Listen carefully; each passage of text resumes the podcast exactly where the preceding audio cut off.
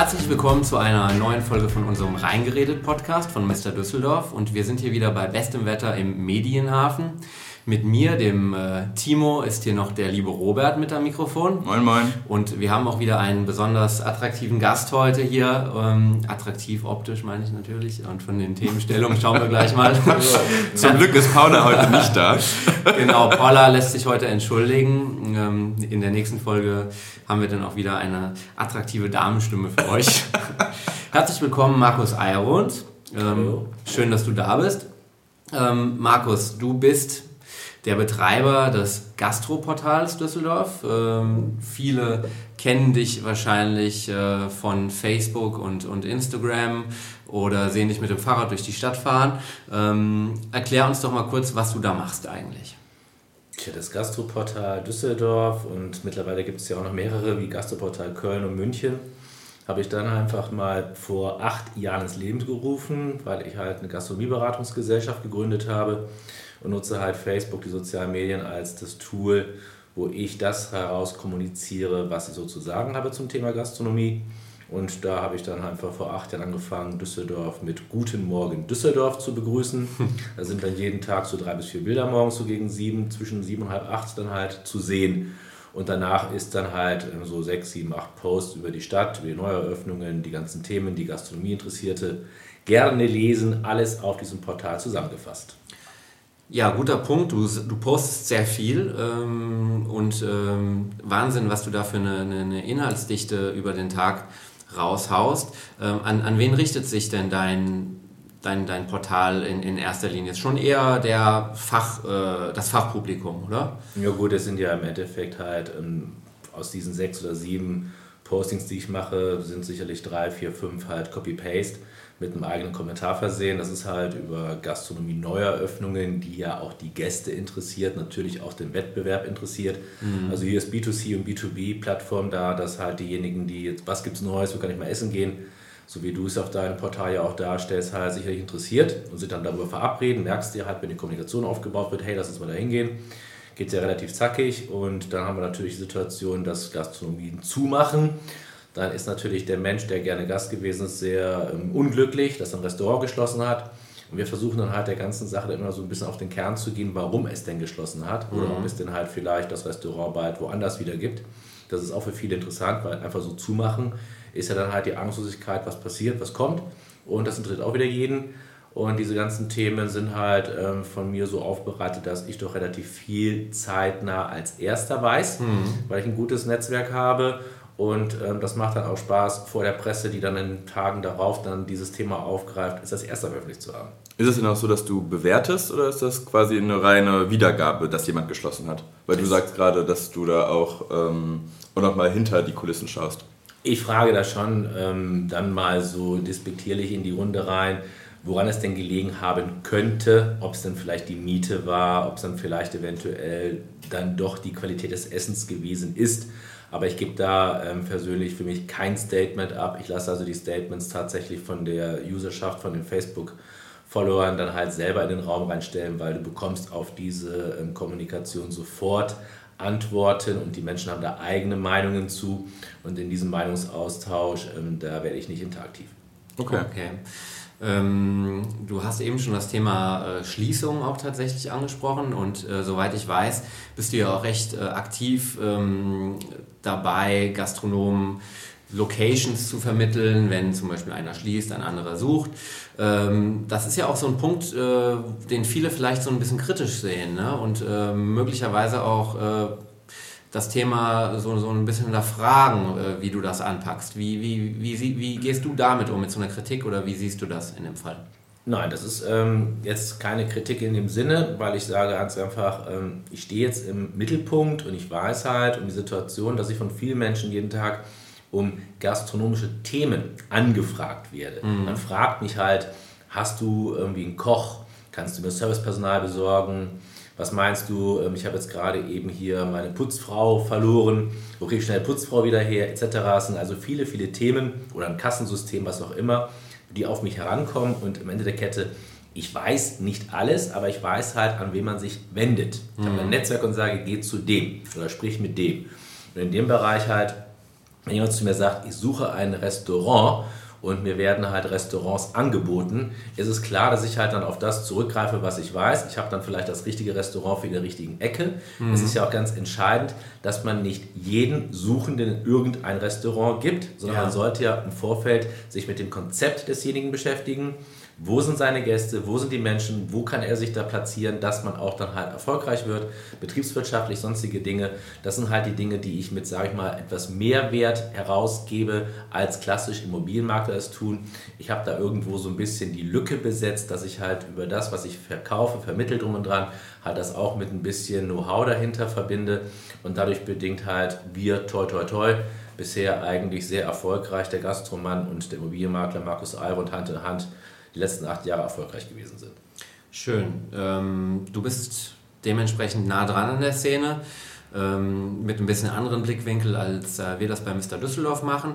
Ähm, wie würdest du denn aus deiner Sicht die Düsseldorfer Gastroszene charakterisieren und vor allen Dingen jetzt nach deinen acht Jahren Erfahrung, erkennst du irgendwie Muster, welche Konzepte funktionieren, welche nicht? Also was schließt immer wieder schnell und, und äh, was, was läuft langfristig gut? Grundsätzlich ähm, hat man vor acht Jahren, vor zehn Jahren gar nicht in Konzepten gedacht. Mhm. Weil früher hat man ein Restaurant aufgemacht, da gab es ein Schnitzel, da gab es Bolognese, da gab es Leberkäse, da gab es aber auch Fisch. Das heißt, man hat ein Restaurant aufgemacht, im Restaurant gab es eigentlich alles. Mittagstisch war alles. Mhm. Und heute hat man sich halt dann dementsprechend dann doch in vielen Bereichen sehr spezialisiert. Ja. Das heißt also, willst du einen Burger, dann geht es zu einem klassischen Burgerlokal, weil da denkt man dann halt, dass dahinter halt echte Profis stehen, die genau wissen, wie der Burger zu machen ist, die genau wissen, wie das ähm, Band zu ähm, toasten ist, etc., dass man sagt, hier steckt 100% Qualität und Erfahrung hinter diesem Burger. Mhm. Und wenn ich morgen eine Pizza essen gehe, dann gehe ich die in einem Pizza-Konzept essen, die wirklich super auf Pizza ausgerichtet sind, dann fragt man sich halt, hast du einen Steinofen, hast du einen Holzkohleofen drum und dran? Diese Unterscheidungen sind auch heutzutage sehr wichtig. Oder halt ähm, hier 911, früher 460 Grad, mhm. die halt auch da irgendwo eine Pizza machen mit Wildschweinbeleg etc. Also die Konzepte werden halt immer mehr spezialisiert auf die Produkte. Und aus diesen ganzen Themenbereichen ähm, sage ich mal, ja, Konzept, Konzept, Konzept, Konzept. Dann gibt es allerdings natürlich sehr, sehr viele Anbieter von diesen Konzepten. Das mhm. heißt also, da findet sich dann auch wieder für jedes Konzept eine Fangemeinde. Ich mag lieber den Burger, ich gehe zu dem oder ich gehe lieber zu dem Burger. Und ähm, da hat man es dann in den letzten Jahren, jetzt reden wir vom Burger, wir reden von allem, auch von Bowls etc. gibt es ja auch, oder halt von anderen Konzepten wie Kaffee etc. etc. Ähm, es übertrieben in Düsseldorf. Haben immer noch überschaubare Menge von Menschen, die weggehen. Überschaubare Stadt. Markus, ist das dein Handy, was vibriert? Ah ja, das ist dein Handy, das hört man gleich. Das schalten wir einfach mal aus. Ist kein Problem. Okay, alles klar. Sorry, ja, red halt, weiter. Das klingt immer den ganzen Tag. Nein, unter den Voraussetzungen, wie gesagt, haben wir dann halt ähm, dann doch zu viele, ähm, die auf die Konzepte aufspringen, zu viele Läden, die automatisch aufmachen und damit kannibalisiert man den Markt und ähm, man merkt dann relativ schnell, dass dann wieder einige zumachen mhm. und mit dem Zumachen ähm, denkt dann halt der Normalsterbliche, oh, das ähm, Thema mit diesem Konzept X, ob es jetzt die Bowl oder der Burger war, scheint ja schon wieder im Abschwung zu ja. sein. Und macht dann halt sofort, okay, das ist jetzt auch wieder vorbei, schau, was morgen kommt. Und das ähm, fällt uns hier extremst auf in der Stadt, was aber zum Beispiel bundesweit überhaupt nicht der Fall ist. Wenn in Hamburg plötzlich zwei Burgerläden oder zwei Bowls-Läden oder zwei, weiß ich nicht, Läden zumachen, interessiert das keine Sau. Mhm. Aber warum ist das denn so? Ist Düsseldorf äh, einfach an, also ist Düsseldorf gastronomisch anders oder ist es äh, der Fakt, dass wir so klein hier sind? Wir sind so klein. Okay. Es ist im Endeffekt so, dass halt, wenn du dir das anschaust, ähm, Oberkassel hat dann seine 20 Restaurants und da geht man jeden Tag dran vorbei und schaut, ob er auf oder zu hat. Mhm. Oder wenn irgendwo abgeschlossen ist, so ein Schild drin hängt, warte mal, was kommt jetzt Neues? Mhm. um den Karlsplatz herum, ähm, wo die Menschen wandern, durch die Ratinger Straße, durch die Shadowstraße am Wehrhahn vorbei, Irrmannstraße, Hauptbahnhof, bin ich ja schon Friedrichstraße schon eigentlich durch mit mhm. der ganzen Ecke. Da, wo die ganzen Menschen sich bewegen, da macht jeden Tag einer auf oder zu. Dann hast du halt die Situation, dass natürlich sehr, sehr viele Mode- oder Einzelhandelsläden zumachen. Alle sagen, machen sowieso nicht mehr auf, weil halt diese Online-Geschichte das alles kaputt macht. Mhm. Dann siehst du halt nur noch, oh, noch ein neuer Gastronomieladen, noch ein neuer Gastronomieladen. Mhm. Jamannstraße hat eine Dichte. Da waren früher mehr oder weniger 150 Ladenlokale. ähm, ich sag mal, Ladenlokale ja. und ich glaube irgendwie 10 Restaurants. Jetzt sind da 50 Ladenlokale und 100 Restaurants. Mhm. Das ist halt gigantisch. Und das ist eigentlich in Unterbilk, Loretto-Straße, da gab es früher auch nur zwei, drei Restaurants. Ja. Gibt es mittlerweile, glaube ich, auch 30 von der Kirche oben bis runter mhm. zum Ende. Und auf der Luke-Allee, Belsenplatz, gab es früher auch mal nur fünf Restaurants. Gibt es auch jetzt mittlerweile fast 20. Also du siehst alleine diese Gastronomie, die boomt. Die boomt. Es gibt wirklich so, viele Menschen wollen Gastro machen, ob sie Erfahrung haben oder keine Erfahrung haben. Mhm. Alle finden das toll. Die Menschen finden es natürlich auch toll, die da leben, weil sie sagen, Abwechslung. Ich muss ja. nicht jeden Tag zum selben gehen. Aber wenn du eine Stadt hast wie Düsseldorf und du hast dann, weiß ich nicht, 600.000 Menschen und hattest mal 1000 Restaurants und hast morgen 3000 Restaurants, mhm. ähm, dann nimmst du ja scheinbar demjenigen, der mal da war, mit diesen 1000 Restaurants und 600.000 Menschen bedient hat, was weg. Und das ist ein Verdrängungswettbewerb. Das heißt also, jeder verdrängt dem anderen oder jeder nimmt dem anderen wiederum Geld aus der Tasche und das merken die meisten. Und dadurch bedingt ist es so, dass viele Sachen, die gar nicht die Zeit mehr haben, sich zu etablieren, weil sie die Umsätze nicht generieren, die sie generieren müssen, machen zu. Das heißt, die Quote von 100%, die aufmachen, ist tatsächlich 80% machen im ersten Jahr zu. Das ist äh, deine Beobachtung tatsächlich? Das ist in Deutschland so. Da kannst du bei der IHK oder die HOGA ähm, dir Zahlen geben lassen, es ist leider so. Und dann bleiben 20% übrig, also jeder Fünfte bleibt übrig. Und von diesen jeder Fünfte fallen nochmal zwei im nächsten Raster durch. Mhm. Das heißt also wirklich tatsächlich, es schaffen äh, mehr oder weniger die Paar, die Handvoll, die wirklich dann zwei, drei, vier, fünf Jahre dann leben.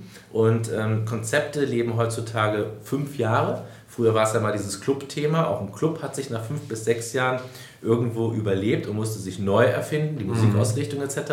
So ist eine Gastronomie mittlerweile genauso. Und eine Trattoria aufzumachen heißt dann, du musst eine besondere Trattoria sein. Du musst auch natürlich logischerweise entweder ein System haben, weil du sagst, du willst personalunabhängig sein oder du bist halt jemand, der wirklich den ganzen Tag da drin steht, mhm. über 24 Stunden der Gastgeber ist und sowas und so fort. Gastronomie ist sehr, sehr schwer und ähm, sicherlich sollten die Leute halt ähm, zu denjenigen gehen, wo sie sagen, Preis-Leistungs-Verhältnis, Dienstleistung und die Typen, die da stehen, die gefallen mir, sind nett und da gehe ich gerne hin. Mhm. Und ähm, alles weitere, was dann vielleicht so nicht Hand und Fuß hat, ist tatsächlich ähm, ja, zum Scheiterverurteilen. Meinst du denn, dass es damit was zu tun hat, dass die meisten Konzepte planen und nicht leidenschaftlich planen? Also dass gesagt wird, zum Beispiel, ich mache einen neuen Pokeladen auf oder ich mache eine neue Pizzeria auf, wie auch immer, und es ist keine Leidenschaft dahinter, es ist nicht quasi nicht aus dem Herzen heraus, sondern wirtschaftlich gedacht, dass so viele Läden wieder schließen? Genau, wirtschaftlich. Du kannst dir ja mal Frage stellen, ähm, oder diejenigen, die von euch halt jeden Tag in die Gastronomie reingehen, was hast du, der du hinterm Tresen stehst und diesen Laden aufgemacht hast, eigentlich letztes Jahr gemacht? Mhm. Das solltet ihr euch mal fragen. Und ähm, das ist sehr spannend, welche Antworten da kommen. Weil tatsächlich ähm, von denen, die ich kenne, sind von zehn, acht Leute Gast gewesen nebenan. Und sie haben was ganz anderes gemacht. Das waren Banker, mhm. das waren äh, Investoren, das waren ähm, Berater, das waren Leute, die auf der Uni gewesen sind oder sonst irgendetwas, aber das sind alles teilweise gar keine Gastronomen. Das sind Leute, die haben plötzlich Lust drauf und haben gesagt gehabt, mein Leben lang wollte ich immer schon mal einen Kaffee aufmachen mhm. oder einen, Salat, einen Salatladen aufmachen. Da kommen aus dem Marketing, wie auch immer. Und dann guckst du dir an, logisch, sie können das Handwerk von A bis Z, was das Businessplan-Thema angeht, was die Rendite angeht, was die Wirtschaftlichkeit angeht, was Vertragswesen angeht. Das können Sie alles hervorragend. Sie können auch gut einkaufen gehen. Sie wissen ganz genau vom kalkulatorischen Bereich alles prima. Sie haben auch die Welt gesehen, weil heutzutage ist es ja auch so durch diese kleinen Reisesituationen halt, dass du überall hinfliegen kannst mhm. einem Ei ist ja jeder schon mal in London gewesen, sieht da die Gastronomie, was da gerade passiert, in New York gewesen oder vielleicht auch mal in Thailand, Hongkong, whatever, in Asien unterwegs gewesen. Und da siehst du ja so wahnsinnig viel und du siehst ja, wie die Gastronomie lebt euphorisch ist. Und wenn man sich zum Beispiel anguckt, wenn wir hier so ein, mal so ein Street-Food-Market machen, da sagen andere, weißt du was, ich war gerade irgendwie in Bangkok, was ist das denn hier? Das ist ja wie mhm. Campingplatz. Ja, ja, ja, weißt, du, weißt du eigentlich, wie Streetfood funktioniert? Und dann sagen die halt, und das, das muss hier hin, das muss hier gelebt werden aber es dann auch so umzusetzen, weil es ist ja dann auch nicht so einfach, weil in Bangkok gucken das Ordnungsamt jeden Tag bei dir in den Keller rein ja, oder in die Küche. Ja, wohl ist, ja, ist ja auch eine Riesensituation. Wie viele Leute, ähm, die auch hier bei euch auf der Seite sind, ähm, werden da wahrscheinlich in Kneipen oder Restaurants gelaufen sein, werden gesagt haben, uh, da ist eine Ratte über den Karlsplatz gelaufen oder da vorne ist gerade eben irgendwie ähm, das Ordnungsamt gewesen. Ja. Wie viele Leute von euch diskutieren über diese Hygienevorschriften, über rote Ampel, gelbe Ampel, grüne Ampel, die es da geben soll? Wie viele Leute von euch haben gerade die Situation, dass ja Foodwatch das Ding daraus gebracht hat, dass du jetzt da irgendwie halt veröffentlicht bekommst, wie oft das Ordnungsamt einen Gastrobetrieb besucht hat und das veröffentlicht wird. Das mhm. heißt, du kannst jetzt nachrecherchieren, was das Ordnungsamt in den letzten drei Jahren über diesen Laden da festgestellt mhm. hat. Und das ist ja fast dramatischer als TripAdvisor, wo Leute irgendwelche blöden Kommentare reinschreiben, um Leben zu ruinieren, sondern hier ist tatsächlich dann, hey, der Staat war in dem Restaurant und hat das beobachtet und hat das gesehen, hat das festgestellt und dann kommst du anderes Bewusstsein dafür. Das ja. heißt also, Gastronomie ist ein sehr, sehr sensibles Thema ja. und äh, wir alle lieben es, gut zu essen. Ähm, es muss auch für uns immer schön sein, das Ambiente sollte schön sein, aber auch ähm, die Bedienung sollte nett sein, es sollte alles schnell funktionieren, es sollte Preis-Leistungs-Verhältnis funktionieren, es sollte immer einen Platz bekommen, etc., etc., etc. Wir haben sehr, sehr, sehr viele Wünsche und diese Wünsche soll ein oder zwei Personen, die so einen Laden aufmachen, alle erfüllen. Mhm. Das ist eine Herkulesaufgabe. Das ist schwieriger, als ein Unternehmen aufzumachen und da irgendwie drei, vier Leute zu haben, die vielleicht malern, schreinern oder sonst was machen. Und dennoch äh, ist die Eintrittsschwelle in die Gastronomie mitunter die geringste. Ne? Jeder kann theoretisch einen Laden aufmachen. Und ähm, Jetzt, es ist so eigenartig, dass, äh, wenn man sich anguckt, welche Läden in Düsseldorf aufgemacht haben, das sind ja Riesenläden. Also, ne, wir nennen ja keine, natürlich keine Namen, ähm, aber diese paar Läden, die jetzt relativ neu sind, die, die, sind doch schon in Dimensionen gestartet, wo man sich denkt, das kann man sich eigentlich erst nach 20 Jahren, äh, sage ich mal, wenn man sich ein Polster angearbeitet hat, leisten, in eine Gastronomie zu gehen, die über 100, vielleicht sogar 200 Quadratmeter groß ja, ist. Ja gut, zum einen hast du ja äh, diese Individualgastronomen, ähm, die sich versuchen und äh, dann hast du natürlich auch den, den starken Trend zum Thema System, ja. Ähm, das finde ich auch sehr spannend, wie sich das weiterentwickeln wird in den kommenden Jahren. Wenn man mal irgendwie äh, auf die angelsächsischen Länder schaut, ist das dort ja noch viel höher, der Prozentsatz an, an Systemgastronomie, am, äh, also der Anteil an der Gesamtgastronomie. Ähm, Markus, was glaubst du, wie sich das hier bei uns weiterentwickelt? Ähm, wird das auch noch weiter steigen? Werden wir mehr äh, Konzepte aller Vapiano, Hans und Glück und, und Co. bekommen? Oder ähm, ist Düsseldorf in irgendeiner Form besonders, dass sich hier unsere Individualgastronomen, die es teilweise ja schon 25 Jahre gibt, ich sage jetzt mal à la Roberts Bistro und Co., ähm, hier langfristig halten können? Es ist im Endeffekt der Mix, wobei der Mix in der Innenstadt ähm, kein Mix mehr sein wird, weil die Innenstadt ist einfach halt ein zu teures Pflaster. Mhm. Da sind einfach die Mieten auch zu hoch und die kann sich der Individualgastronom nicht leisten. Ähm, die größeren Läden, die dann aufmachen, das sind aber Läden, die sind halt nicht die Nummer 1 dann im Markt. Oder wenn sie es die Nummer 1 sind, dann ist da wirklich sehr viel Kapital dahinter, um auf diese Frage zu antworten. Ja, genau. Wenn es dann der 50. Laden von denen ist, ist da auch genug Kapital, diesen Laden aufzumachen. Mhm. Und ähm, da sind aber auch in der Systemgastronomie Mieten können sehr, sehr hoch sein. Es gibt andere Faktoren wie Personal oder wie Wareneinsätze und sonstige Dinge, die dort andere Kosten verursachen. Und man macht solche Läden aber auch auf, weil ja derjenige, der so etwas aufmacht, teilweise gar nicht nur diesen Laden hat, sondern irgendwo noch was anderes tut. Genau. Da geht es ja für nur um die Rendite. Und wenn es um die Rendite teilweise geht, dann ist es auch so, dass ich nicht irgendwie mit 3.000 oder 4.000 Umsatz am Tag leben kann oder möchte, sondern dass ich halt 10.000 oder 15.000 am Tag machen möchte. Mhm. Wenn ich die dann halt machen möchte, muss ich dementsprechend auch Platz haben. Weil draußen eine Schlange von 100 Leuten habe ich nicht. Ich muss eigentlich, wenn Mittagpause ist um 12 Uhr, muss ich da 200 Plätze haben. Die 200 Plätze sind innerhalb von einer halben Stunde voll. Und wenn ich Glück habe, drehen die nochmal. Habe ich 400 Mittagessen verkauft. Um 400 Mittagessen zu verkaufen, muss es schon richtig gut drauf sein, muss auch schnell sein und muss auch funktionieren, mhm. weil die Menschen haben ja nur diese besagten 30 Minuten. Ihr seht es hier im Medienhafen, die 12 Uhr klingelt, klingelt, die laufen wir alle raus.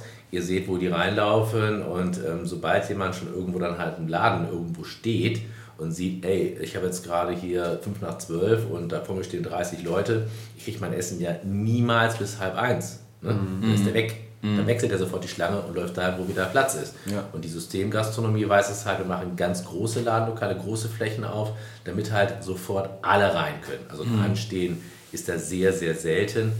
Und da die auch sehr schnell sind, schaffen die sogar tatsächlich halt auch diese Plätze halt in der Mittagszeit nochmal doppelt zu belegen oder dreimal zu belegen, theoretisch. Meinst du denn, dass diese böse formuliert, vielleicht etwas leidenschaftsloseren Konzepte, wenn man sie Konzepte nennen kann, äh, denn in Düsseldorf überleben werden? Weil wir sind doch schon eine relativ kritische Gemeinschaft, würde ich sagen, hier, oder? Du kannst es so sehen, dass es hier sehr viele Menschen gibt, die sich mit diesem Thema kritisch auseinandersetzen. Ja? Mhm. Aber ähm, das sind auch wieder dieselben, auch die bei euch Seite sind, sehe ich ja immer dieselben sind, die diskutieren und kommunizieren. Es sind ja ähm, wirklich immer diejenigen, die wirklich sehr, auch sich Mühe geben, mal, ähm, das ist bei Facebook ja nicht unbedingt allzu häufig, auch mal tatsächlich bei mir auf der Seite ist es manchmal so, 20 bis 30 Sätze schreiben. Mhm. Da musst du dich ja erstmal hinsetzen mit Muße, um dich dabei auseinanderzusetzen, um mhm. diese langen Formulierungen durchzuführen. Auf der anderen Seite, leidenschaftlos. Erklär mir mal, was mit Leidenschaft zu tun hat, dass ich bei Fodora, Lieferando, wie sie alle hießen, bestellt habe und eine Pizza im Karton gekommen ist oder in so eine Bowl, so eine Plastikschüssel gekommen ist, ich mich zu Hause hingesetzt habe, den PC rechts hatte, Fernseher geglotzt habe und das Ding in 10 Minuten esse. Was ist denn da für Leidenschaft? Gar keine Leidenschaft.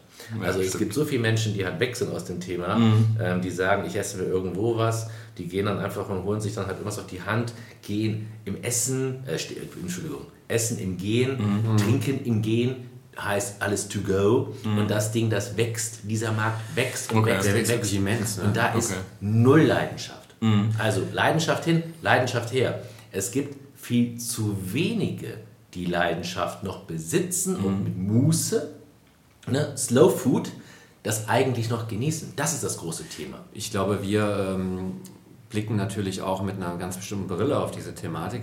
Wir gehen alle gerne essen, wir essen alle gerne und wir, wir wissen auch gute Qualität und, und diese besagte Leidenschaft zu schätzen. Aber ein, ein Großteil äh, der Menschen ja, hat vielleicht auch andere Kriterien, wie eben Schnelligkeit, Bequemlichkeit äh, und nicht zuletzt auch den Preis. Und wenn ich mir anschaue, was sich jetzt hier auch in den letzten Monaten vor unserer Tür hier im Medienhafen getan hat, also man wird ja hier quasi ähm, beworfen in der Mittagspause mit Backwaren, Kaffee, Salaten, all diese Thematiken, ähm, also wie viele Bäckereien und, und äh, Coffeeshops es jetzt hier mittlerweile gibt, das scheint ja quasi kaum ein Ende zu haben, das Wachstum in diesem Fast Casual To-Go Bereich. Ne? Es ist aber auch relativ einfach, Timo, das Ganze ähm, anzubieten und zu produzieren. Richtig. Weil ein Brötchen gibt es in jeder Ecke, Salami drauf, hier ist auch nicht so wahnsinnig schwierig. Eine Kaffeemaschine bedienen kann auch fast jeder. Ja. Aber jemanden zu haben, der dann irgendwie so eine Seezunge ähm, vorbereitet, die im Markt frisch eingekauft hat, ja. anschließend noch dann vor der CD, ist ja gar nicht die Sache. Geht ja gar nicht. Mhm. Hast du ja gar nicht mehr. Stell dir vor, hier würde überall nur dieses Personal stehen und auf die Gäste warten. Du weißt, wie viele Leute das sind. Ähm, du weißt, wie viele Leute du dann teilweise für Tische brauchst, auch im Servicebereich oder noch eine Flasche entkorken, diese ganze Kram. Was ja teilweise für einige Leute, die kriegen nicht mal einen Korken und ziehen Flasche auf.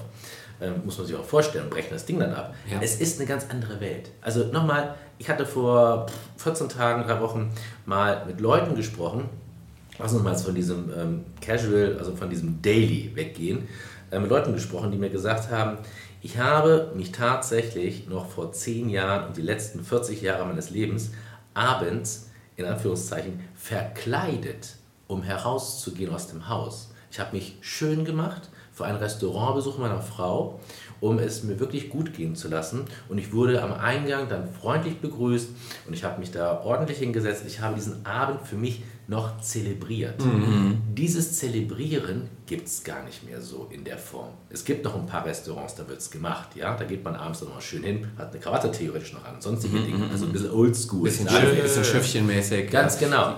Aber das war damals so, da hat man es zelebriert. Da hatte man aber auch das Gefühl, ich zelebriere etwas und habe aber auch mit dieser Thematik ja in dem gastronomischen Betrieb auch Geld gelassen. Und zwar nicht wenig Geld gelassen. Genau. Da war ich nicht im Piano zu zweit für 20 Euro. Mhm. Da waren die dann raus und haben dann für 200 Euro was ausgegeben. Mhm. Ihr habt ja auch so ein paar Restaurants, gute Restaurants, die ihr bewerbt oder die ihr schon mal getestet habt. Und da hat man einfach vor 10 Jahren oder vor 20 Jahren sich gar nicht getraut, mit einem ähm, KISS-T-Shirt und einer zerrissenen Jeans und Sneakers reinzugehen. Mhm. Auch wenn man das Geld hat. Das hat man einfach nicht gemacht. Man hat das einfach nicht gemacht. Man hatte damals einfach ein ganz anderes Standing und hat das Ganze zelebriert. Und da kommen wir wieder mit hin. Und das nenne ich dann wahrscheinlich die abhanden gekommene Leidenschaft. Hm, das weiß ich nicht. Aber, also ich, ich, bin voll auf deiner Seite, wenn man in ein Sterne-Restaurant geht und Co., dass man sich da dementsprechend anzieht, mhm. weil das ist so, wie wenn man zu Oma nach Hause kommt, glaube ich. Also ich glaube, da würde man auch nicht mit zerrissener Jeans hingehen.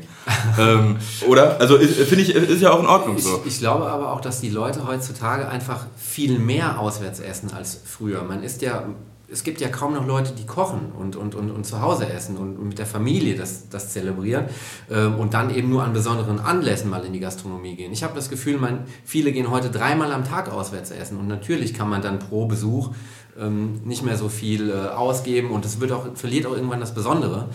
Ich merke es ja leider auch teilweise bei mir. Ich versuche viel, viel zu testen, viele neue Läden zu testen, jetzt gerade auch äh, Im Rahmen der Tour de Menü zum Beispiel ähm, gehe ich mal wieder in drei, vier Läden, wo ich bisher tatsächlich noch nie war.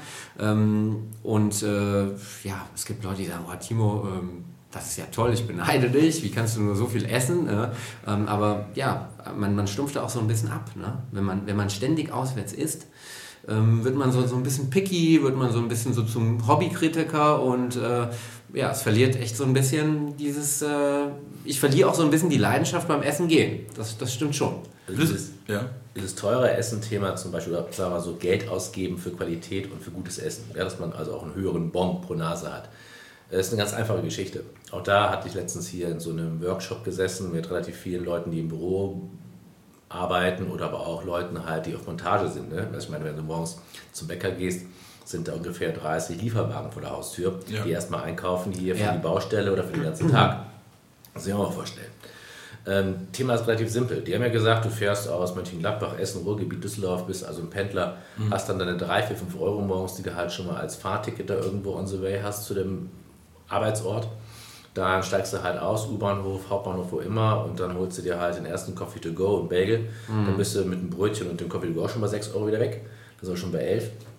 Dann gehst du halt mittags hier für 6, 7 Euro Mittagstisch essen, da bist du bei 18. Dann hast du halt äh, nachmittags, wenn du wieder weggehst, holst du noch einen Kaffee oder sonst was auf dem Weg. Dann bist du dann bei 25 plus nach Hause fahren, bist du bei 28 Euro. Lass mal 28 Euro sein, die die im Laufe des Tages ausgeben, ähm, ne, wenn man noch raucht, noch ein bisschen mehr. So, und das machst du dann halt mal über 20 Tage im Monat. Dann bist du auf einmal bei 600 Euro netto, die weg sind.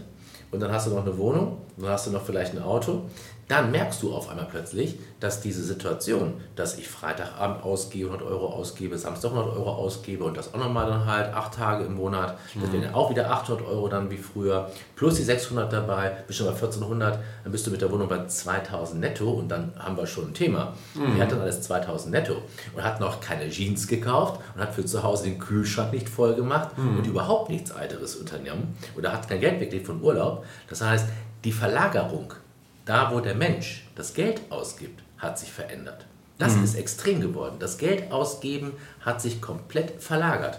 Und auch das Thema, jetzt mal ganz ehrlich zu sein, warum sitzt jetzt plötzlich wieder zu Hause oder viele und haben Netflix und diese anderen Themen und bestellen sich eine Pizza nach Hause? Geh mal hier die Hammerstraße runter heute Abend, 300 Meter rechten Seite ist ein UCI-Kino. Da gehen wir drei jetzt rein. Schauen uns einen der aktuellsten Filme an, die es gibt. Dann holen wir uns alle drei eine Coca-Cola, eine große und Nachos oder Popcorn. Ja. Wir sind, wie viel los? Da, pff, zu dritt sind wir da 50 Euro los, oder? Dankeschön. Mindestens. So, ja, Dankeschön. mindestens. Dann wissen wir schon Bescheid. Ja, ja, das ist richtig. Ist das auch äh, mit ein Grund für das Ende der klassischen Sternegastronomie, wie wir sie bisher kannten, um das mal so zu sagen? Nee, aber die Sternegastronomie hat es ja im Endeffekt gerade, was ich gesagt habe, vorgemacht, dass sie gesagt haben, dass ja diese Barrieregeschichte, dass die alle dachten, sie müssen hier im Anzug kommen mhm. und wir mit unseren Galoschen dann halt das raustragen, wir haben weiße Handschuhe ja. und dran, diese ganze Geschichte, das kannst du nicht in Jeans erleben. Da haben die sich gesagt, weißt du was, lass uns den Stern einfach abgeben, lass uns ein bisschen trendiger machen. Du siehst ja heutzutage auch, bei uns gibt's ja, gab es ja auch eine, gibt es einige, das sind Sterneköche, die sind tätowiert, die haben auch nicht mehr ähm, irgendwie einen weißen Kittel, eine weiße ähm, Schädeldecke, sondern die haben halt graue Kittel mittlerweile ja. an oder haben schwarze Sachen an drum und dran. Das heißt auch, die Gastronomie, klar, hat sich geändert, mhm. ist ja moderner geworden. Man zeigt auch plötzlich dann teilweise auch in Sternegastronomen, dass man vor den Leuten und was kocht. Wie viele Leute trauen sich überhaupt, vor Leuten zu kochen? Mhm. Die sind alle immer froh gewesen, dass sie irgendwo abgeschottet waren mit ihren zehn Leuten und dann den Teller sauber rausgetragen haben. Jetzt lässt man sich schon beobachten. Das ist aufgerüttelt, komplett aufgerüttelt. Das hat mit früher auch nicht mehr viel zu tun. Richtig. Und daher bedingt, ähm, es ändert sich alles. Ähm, die Frage dahingehend ist halt immer, wohin verändert sich das alles? Und ähm, natürlich auf der einen Seite wird es halt so, dass es eine, ja, die, die Lebendigkeit der Gastronomie wird immer bleiben. Was uns erwartet, erwartet uns. Was auch immer, wo die Trends alle herkommen.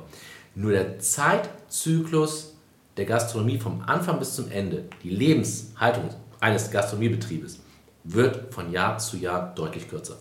Ja, also um mit deinen Worten zu sprechen, es bleibt spannend. Das schreibst du ja immer unter deine Posts. Das stimmt. Und, das äh, spannend, ja. ähm, ja, ich äh, fand das sehr spannend, mal wieder mit dir zu sprechen. Wir unterhalten uns ja öfter auch mal privat, aber äh, jetzt im Podcast äh, nochmal für alle zugänglich. Super spannend. Ich glaube, wir könnten noch Stunden weiterreden, aber sag uns doch jetzt mal zum Schluss noch, ähm, wo gehst denn du eigentlich wirklich gerne hin? Was ist dein Lieblingslokal oder deine zwei oder drei? Und was ist dein Lieblingsgericht? Und was ziehst du an? Also, also okay, ähm, ich ziehe mich immer ähm, jahreszeitengetreu an. Ja. Das heißt also im Winter den Pullover, das T-Shirt. Ähm, habe aber am Ende der Kette halt jetzt nicht irgendwie so den Eindruck, dass ich jetzt gerade von der Arbeit komme oder sowas, also irgendwie aus dem handwerklichen Betrieb heraus. Also ich bin ganz normal angezogen, wie alle anderen. Und ich liebe halt das aus der Tradition meiner Familie heraus und da, wo ich auch herkomme. Und meine Mutter lebt am Starnberger See und deswegen genieße ich das nicht mehr so auf die Kost. Ich liebe deutsche Kost. Ja? Also ich esse gerne mal nochmal das, was es dann teilweise gar nicht mehr überall gibt. Eine Rinderroulade, Königsberger Klopse oder du isst Frikadellen mit äh, Möhrengemüse und diese Dinge, Gulasch und so weiter und so fort. Okay. Alles das, was du sonst gar nicht so isst. Ne? Weil die Leute heutzutage, wenn sie sagen, ich brauche was Leichtes, brauche Salat und Salat und Salat oder Pizza und Pasta und dieses ganze Kram. Ja, alles super. Aber so dieses klassische Mittagessen von früher, wo man sonntags mittags den Opa dabei hatte und alle da saßen, da gab es dann halt Rouladen, da gab es Klöße, da gab es Kartoffeln, da gab es dann halt noch alles schön aufbereitet in verschiedenen Schalen, nicht auf dem Teller so oder selber sich Also ich merke schon, Veggie und Pokeball sind nicht so deine Themen und das, das ist okay, es ist auch für jeden okay. Aber ich Ja. denke mir halt das, was man so hat, dieses klassische deutsche Essen. Und man muss ja mal ehrlich sein, ähm, diese vielen Touristen, die Deutschland besuchen, was finden die denn hier so richtig genial? Jetzt mal ganz, ganz ehrlich. Nicht unsere Pizza, nicht unsere Bowl und nichts anderes außer unser deutsches Brot, Ja. den Knödel, die Haxe, die Richtig. Bratwurst Und das Bier. Schnitzel und, das, Bier. Und dafür stehen wir. Und da musst du mir erklären, warum das heutzutage nicht mehr in den Fokus gesetzt wird. zumindest kaum noch. Und einige doch, Konzepte doch, gibt genau. es ja. Und dann sage sag ich dir genau, wer sind denn die erfolgreichsten Gastronomen der Innenstadt? Sag's mir. Die Brauhäuser. Hm, ja. Die Brauhäuser. Weil selbst ich gehe da sehr, sehr gerne essen. Weil es da gibt es genau das Essen, was ich suche. Sauerkraut, Klöße. Und warum hat denn das Hausmanns nicht funktioniert aus deiner Sicht? Um Oh, das, mal. das haben ja, das hat die Presse und das haben die beiden auch ehrlich, muss ich ganz sagen, beide sehr ehrlich gemacht. Ja, und das finde ich auch. Ähm, dass der ähm, Tim Melzer und der Patrick Rüter gesagt haben, es ist eine ganz klare Geschichte. Wir haben uns einfach in Düsseldorf zu wenig beschäftigt. Mhm. Wir haben auch im Endeffekt gedacht, in der Altstadt, da ist richtig was los, da machen wir einen Laden auf und ähm, machen das so ein bisschen auf Craft-Bier-Thema. Das ist ein Craft-Bier-Thema ähm, vielleicht für Düsseldorf als Altbierstadt. Es gibt auch zum Beispiel kaum einen Craft-Bierladen in Köln. Ähm, jetzt nicht unbedingt das Thema ist, müssen Mhm. wir Realist sein. Wir brauchen ein schönes Alt und eine Hausbrauerei Alt, dann sind wir zufrieden und glücklich.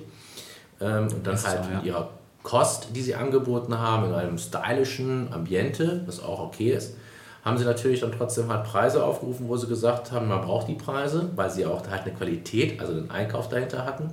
Aber irgendwo ist der Düsseldorfer bereit für ähm, eine Altstadt, eine Altstadt und dann halt Gösberger Klopse, die es in den Brauhäusern für 12 Euro gibt, nicht bei ihm 15 Euro auszugeben. Und ähm, die Portionen sind in der Brau, im Brauhaus, wenn man realistisch ist, oder in einer deutschen angesagten Kneipe auch nicht gerade klein. Die Teller sind groß, ist also immer wirklich ordentlich was auf dem Teller drauf. Und bei ihm hat man halt bemängelt, dass es halt nicht so viel war, was auf dem Teller drauf war. Und das sind halt so die verschiedenen Komponenten, wo man halt nicht klargekommen ist. Und natürlich ist eine Erwartungshaltung, dass wenn ich jetzt in eine Füchschen gehe, eine andere, als wenn ich zum Tim Melzer gehe, der ähm, da, weiß ich nicht, 20 Millionen Menschen da pro Woche auf irgendwelchen Fernsehsendungen bespielt und irgendwelche großartigen Themen da auf dieser Welt verbreitet. Und da ist natürlich eine, auch eine etwas erhöhte ja, Erwartungshaltung. Erhöhte Erwartungshaltung. dahinter. Ja. So, und ähm, eine Erwartungshaltung dann halt ähm, musst du standhalten und wenn du dann halt plötzlich vielleicht dann zu teuer bist oder es zu wenig ist, drum und dran, Das sind vielleicht halt, auch Kleinigkeiten am Ende. Ne? ja, ist es so. Es ist doch nicht das Ganze, weil, sag mal, ich war da ähm, zum Brunch und das Brunch da war wirklich gut. Für 19 Euro machen alle Düsseldorf für 19 Euro oder 20 Euro. Das war wirklich gut und es war immer wieder frisch, alles aufbereitet, war toll. Also war echt in Ordnung. Ich habe auch mal Frikassee da gegessen, Hühnerfrikassee, war sehr, sehr lecker. Gut, war 20 Euro. Würde jemand sagen, Frikassee kann niemals 20 Euro kosten. Aber gut, wenn du ein Hähnchen kaufst für 2 Euro und er kauft das für 6 Euro, dann weißt du schon, wo die Reise hingeht. So sieht's aus, Aber ja. das muss man den Leuten mal erklären. Das muss auch jeder, ja, letztendlich genau, muss man da auch äh, Aufklärungsarbeit leisten und am Ende muss es halt jeder selbst wissen, wo er hingeht und wie viel Geld er ausgeben mag. Und das eine Konzept funktioniert und das andere nicht. Ich finde, äh, so ist es auch immer so ein bisschen äh, Magie irgendwie dabei beim Thema Gastronomie. Du kannst vorher sehr viel planen und, und ausrechnen. Am Ende musst du schauen, ob der Laden funktioniert oder nicht. Und selbst so ein Name wie Tim Melzer kann, ist dafür kein Garant unter Umständen. Ne? Genau. Ja, sehr interessant. Markus, vielen Dank für dein Kommen und äh, wir sagen Tschüss bei Reingehört und bis zum nächsten Mal. Reingeredet, aber stimmt. Dann gehen wir jetzt wir noch leidenschaftlich essen. Roberts Bistro, ab geht's. Tschüssikowski. Ciao, Ciao bei Reingeredet.